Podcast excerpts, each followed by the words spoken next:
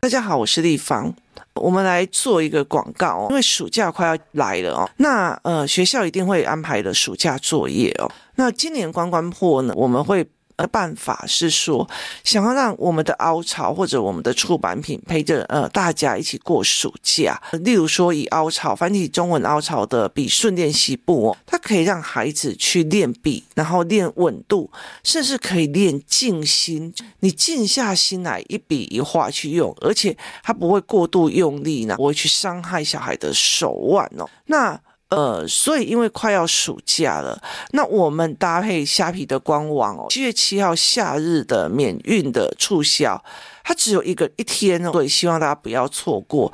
关关破全系列哦，包括教案的产品，只要在虾皮卖场消费，你满五百元，你就可以享受全面七五折的优惠价格。所以这是可以让你就是先赶快买，七月七号买了，暑假可以陪小孩练哦，或者是让孩子可以去思考哦。那在虾皮七月七日夏日免运这一天哦，你如果在王立芳的亲子观点赖社群里面，还有回馈忠实听友额外的神秘折扣，所以你赶快加入王立芳的亲子观点赖社群，跟我们一起讨论教养的观点，并且可以获得一些呃教育的资源呢。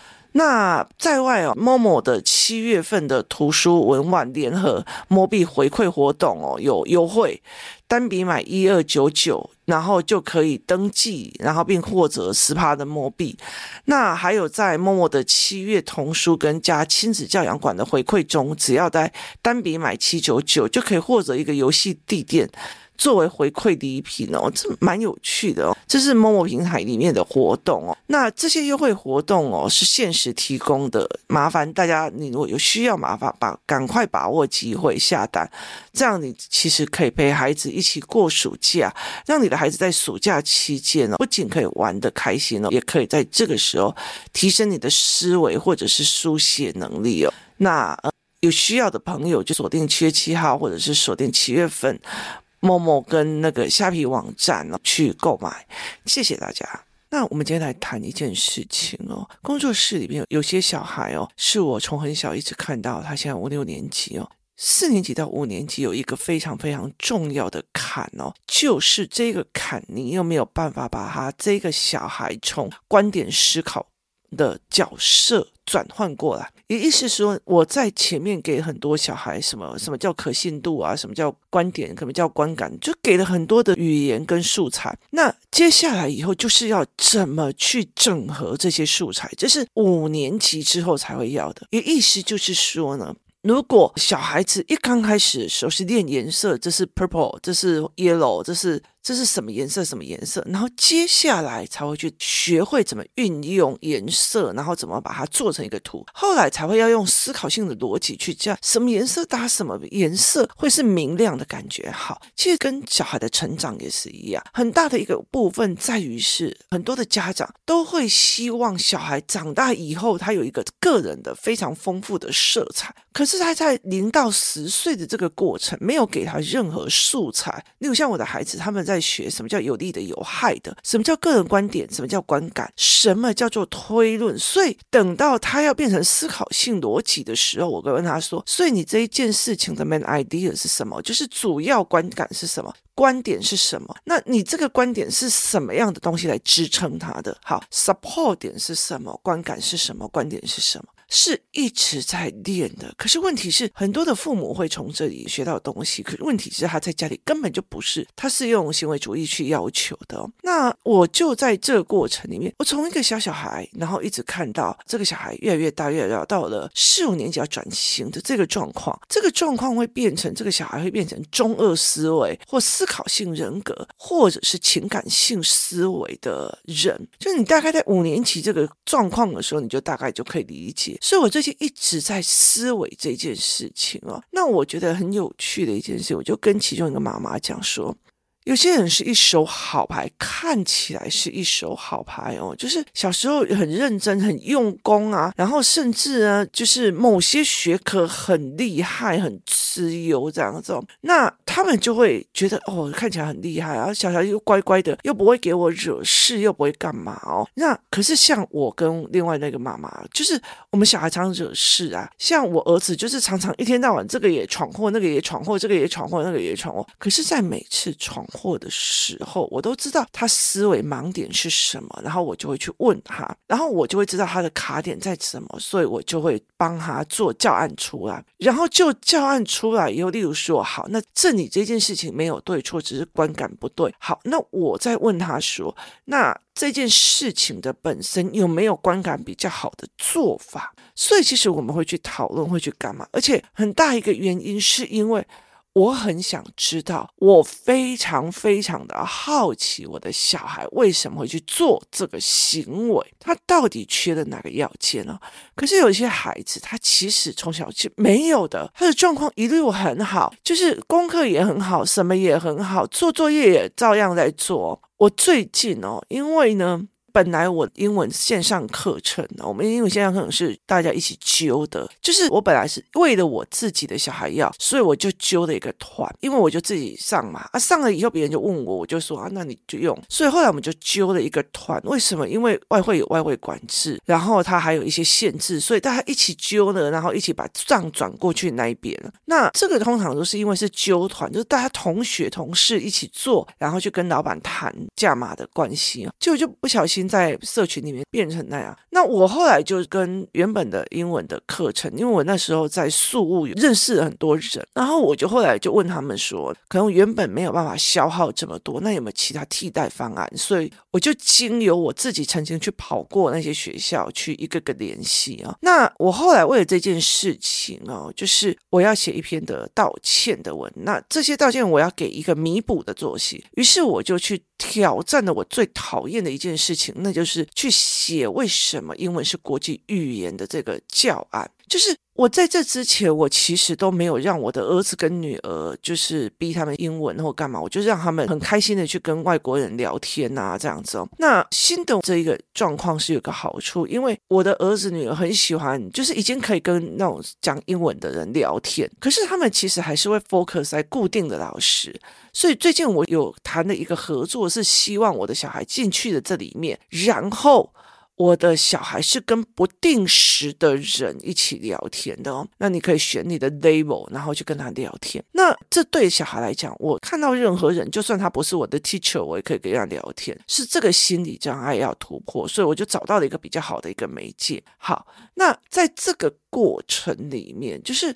在这个过程里面，我就去写说，为什么爸爸妈妈要给你学英文哦？你知道吗？其实我在做那个教案的时候，我就其实也一直在想说，如果我早知道就好，如果我早知道就好，我不需要用尽的方法去跟这个世界对抗哦。那其实我父母知不知道？不知道，他完完全全不知道为什么要叫你学英文，他只知道不想要让你跟不上学校进度。可是这个教案做下来之后，我就在想，有多少的孩子根本就不懂这些。但是他英文读得很好，他不知道为什么么要去，他只是觉得英文好是一个可以让人家修奥出去给别人看。我说我了不起，我很了不起的一个概念。大家都在上之后，我我会落下。所以其实我在做这个教案的时候，我忽然发现，大部分的孩子根本就不知道他为什么是这个样子哦。那我之前有跟我的孩子谈，然后我有证明，因为我我到处带他们去看。例如说，我到处带我的小孩去那个乐色山的时候，带我们去的是一个从乐色山走出来的英文老师。他当初也是在乐色山生活的，他也是捡乐色堆里面的剩余食物在吃的小孩。那那个时候是有一个教会过去唱歌给他们听，他巴着那个人说：“你可不可以教我？”后来到最后，他被带进去教会里面住着，成为教会里面的一个所谓的孤儿，帮他养起来。然后后来他到时候就读了大学，读了英。文，就接下来他就有办法去在宿雾当英文老师，但是他弟弟妹妹他还是在那个地方哦，所以其实这是一个就是用知识翻身的一个概念哦。那我后来就在跟我的孩子讲这些，我那个时候就理解了一件事情哦，这些那些乖乖的小孩，你们到底知不知道为什么要乖？他们就是一直被逼嘛，小时候就开始大量的在中国有叫做积雪。就是打鸡血哦，让你很振奋的那种孩子，就一直打，一直打，一直打这样的个孩子哦。那你自己想哦，你如果是两岁都开始进补习班，三岁又开始怎么样？五岁又开始超前学学学学，你这样子学到国中，你会不会弹性贫乏？会。可是你真的不知道为什么学？为什么？因为你包括英文，你学的可能英文很强，可是你不知道你的英文强可以用在哪些地方，为你开了多少扇窗。所以这个教案就是后来，如果我们就是。到最后，如果有因为这个眼界，然后进入了所谓的就是帮我们协助的那个梁校长的英文系统里面的的人，我会提供这个教案当礼物，就是当赔罪啊。所以对我来讲，就是这样子的一个思维跟逻辑哦。那我后来就在理解这一块的时候，我就在想一件事情，说那。我可不可以就是去看到孩子的状况？就是这些妈妈就会认为说，哦，我的小孩很乖啊，没有像王立芳的小孩那样，我的小孩很乖，我的小孩很乖啊。可是到了四五年级就变了，或者是国中就变了哦。就是以中国来讲，有一个叫徐凯文的北京副教授，他是在北大里面教授心理健康，他也是教育咨询中心的副主任，就在防治北大的小孩自杀防治小组的人。他讲了一个，就是北大的孩子空心症，他不知道为什么在读的，他人生所有东西都是为其他的价值，例如说考第一名、考县省第一名、考什么呀？就是外部价值。那台湾也有同样的一个问题哦。最近大家可以去搜寻一个叫做“拒学风波”，也就是台湾学生陷入前所未有的拒学风暴。教育部统计，高中职休学退学率连年上升，一百零九年超过两万两千人，其中秩序不合休学原因占了五成。好。为什么？因为其实我根本就不知道我为什么读，我为什么去做这件事情。可是问题到了国高中，尤其到了高中，你还要再去找这个答案，很难。为什么？因为大部分是由感官去选择的，喜不喜欢，开不开心，你要不要哦。这是所有的妈妈在小时候都会跟孩子讲的一句话，让他误以为我要用喜不喜欢去处理一件事情哦。那在工作室里面有一个，就是从小进来，然后开始对我臭干譙啊，所有的任何小孩的评量啊，都哦，他有一点点这个，他有一点点那个，他有一点点这个，好。那他什么事情就是就是，如果有一点点不爽，他就开始大量的三字经飙我这样子哦，然后看到的人跟他不爽，就开始打。啊我就跟他讲说，我们有时候在开玩笑说，以前星期一的时候就是 A 跟 B 开始打，然后呢星期二呢就是 C 跟 D 两个在打架，就是不管周一班、周二班、周三班，然后我们就是开始在玩笑这件事情。为什么？因为他们都还在这里哦。那他们小时候就是开打开打，没送怕哈。那。可是这几个反而慢慢的变得很好，那乖乖的那几个就会发现他们是空的，就是你会发现他们。要么就是情绪是空的，要么就是思考是空的。后来就是有其中一个进步很长的一个妈妈，她就问我说：“为什么同样这样上思考班，或同样虽然他们没有一般的小孩问题这么的大了，然后呃也会有一点思维的或干嘛，可是就是你还是可以看到每个孩子的落差。”我就说：“那你只要看妈妈就好了。为什么？因为哦，这个进步很大的孩子的他的小孩是状况很大，他永远都在问我说：‘丽芳，为什么你这样思考？’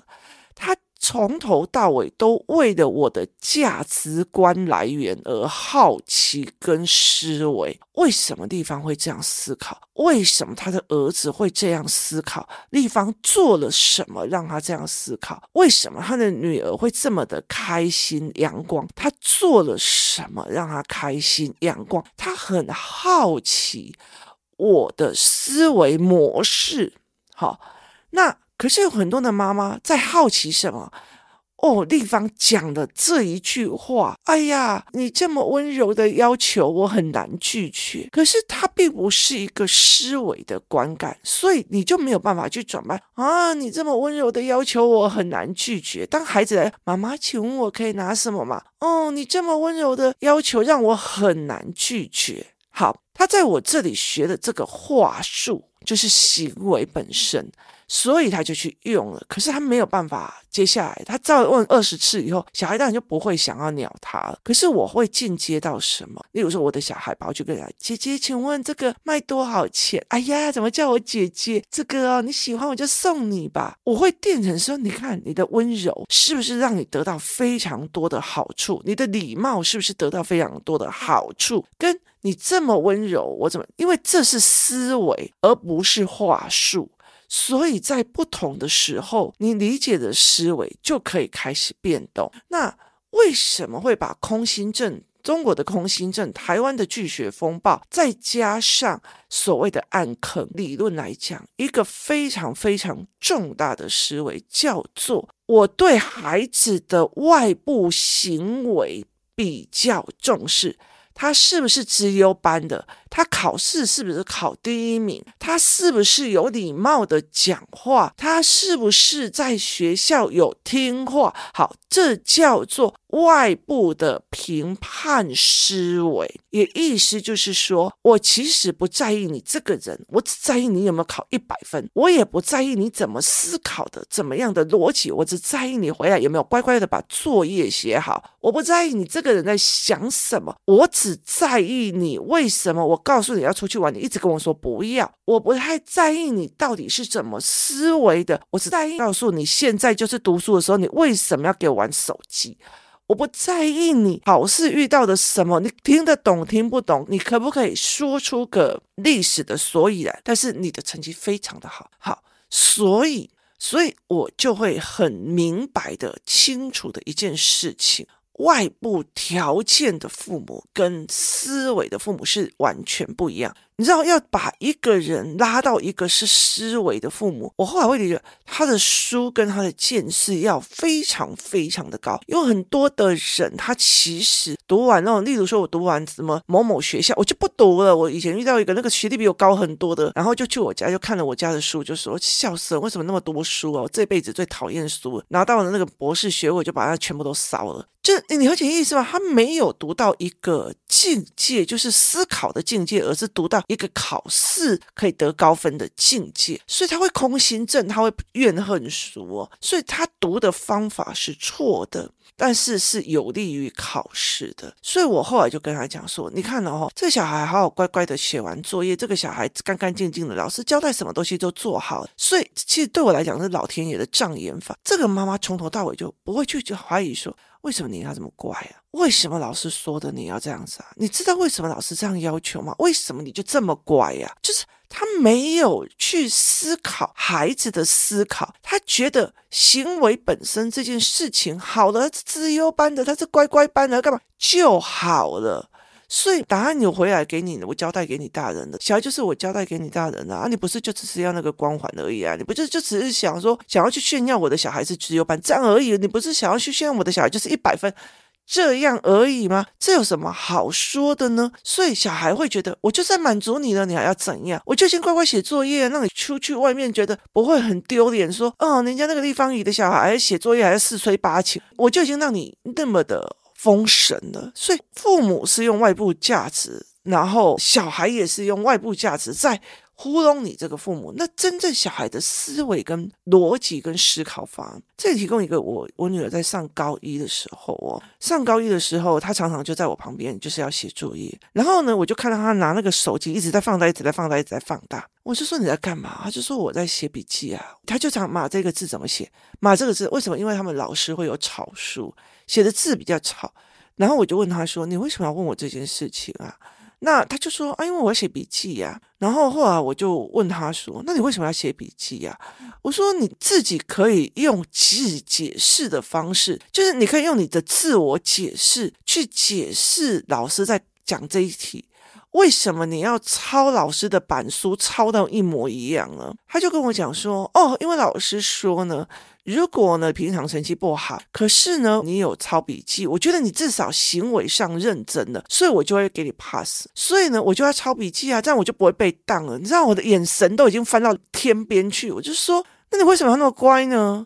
我说你为什么要这么乖呢？我后来就问我女儿一句话，我就问她说，如果你今天你都没有写笔记，上课也不要注意听。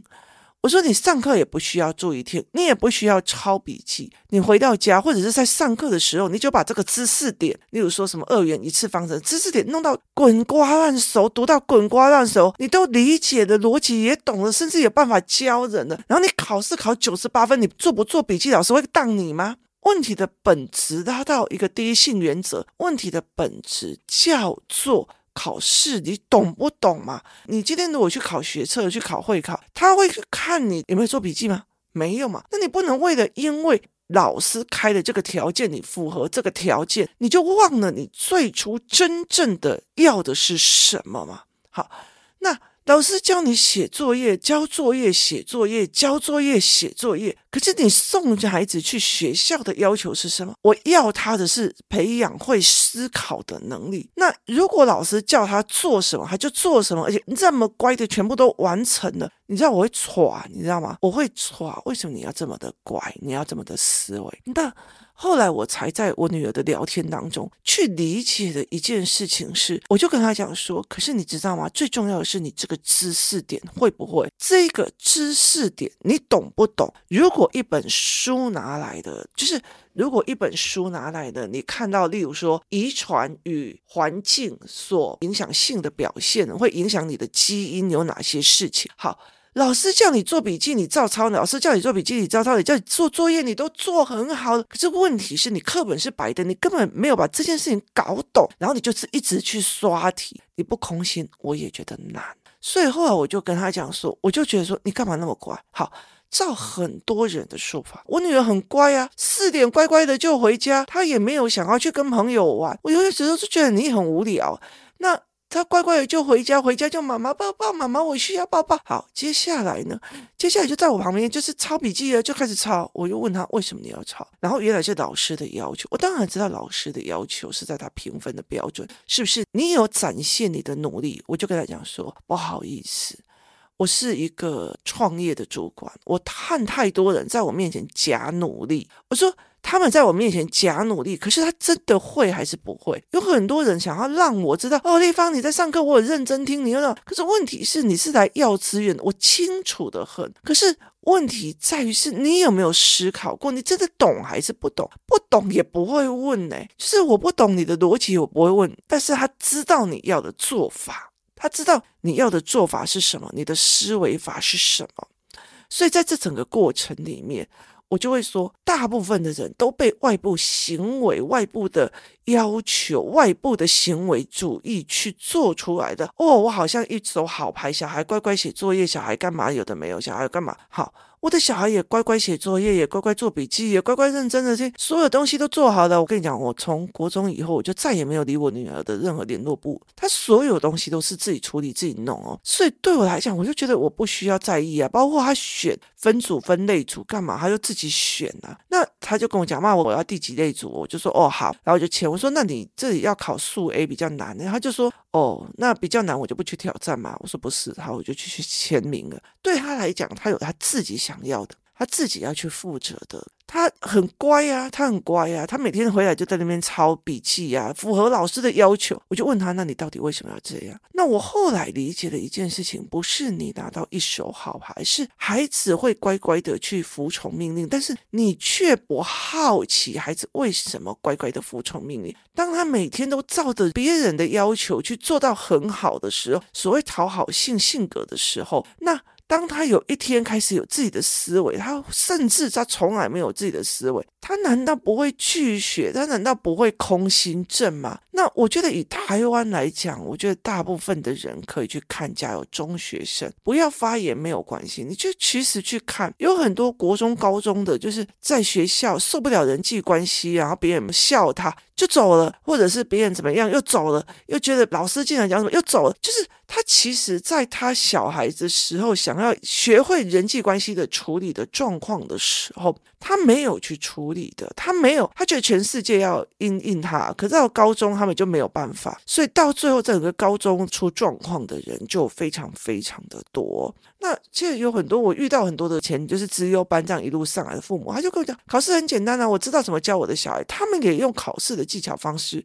让他们的小孩考得非常的好，可是中间的思维呢，他的后面的思维，他的思维模，你叫他讲出他自己在想什么或为什么这样决策，他嘤嘤啊啊讲不出啊，这到最后一定会出状况的。所以，那你到了五年级会不会变成就是中二类的？就要么就中二类的，要么就是忧郁类的。我不知道为什么，反正我就是照着这样的。反正你们大人要求我来上国中就上国中，反正你们大人要我说要考试就考试，反正你叫人叫我要考怎样都考，就这样。就是你了解那意思吗？那个当然会恐心症。所以后来其实我把这很多的东西就混在一起谈的一个很大的原因，它其实不管是所谓的五年级的空心症，或者行为主义，或者什么叫做一手好牌，他从小就很乖呀，很乖，为什么到最后变成这样？那加上北大徐副教授的空心症理论，再加上台湾的拒学风波。其实很大的一件事情就是，从头到尾都是外部主义决定了这个孩子，没有人好奇他们的思考，也没有人愿意去引出他们的思考跟讲话逻辑。今天谢谢大家收听，我们明天见。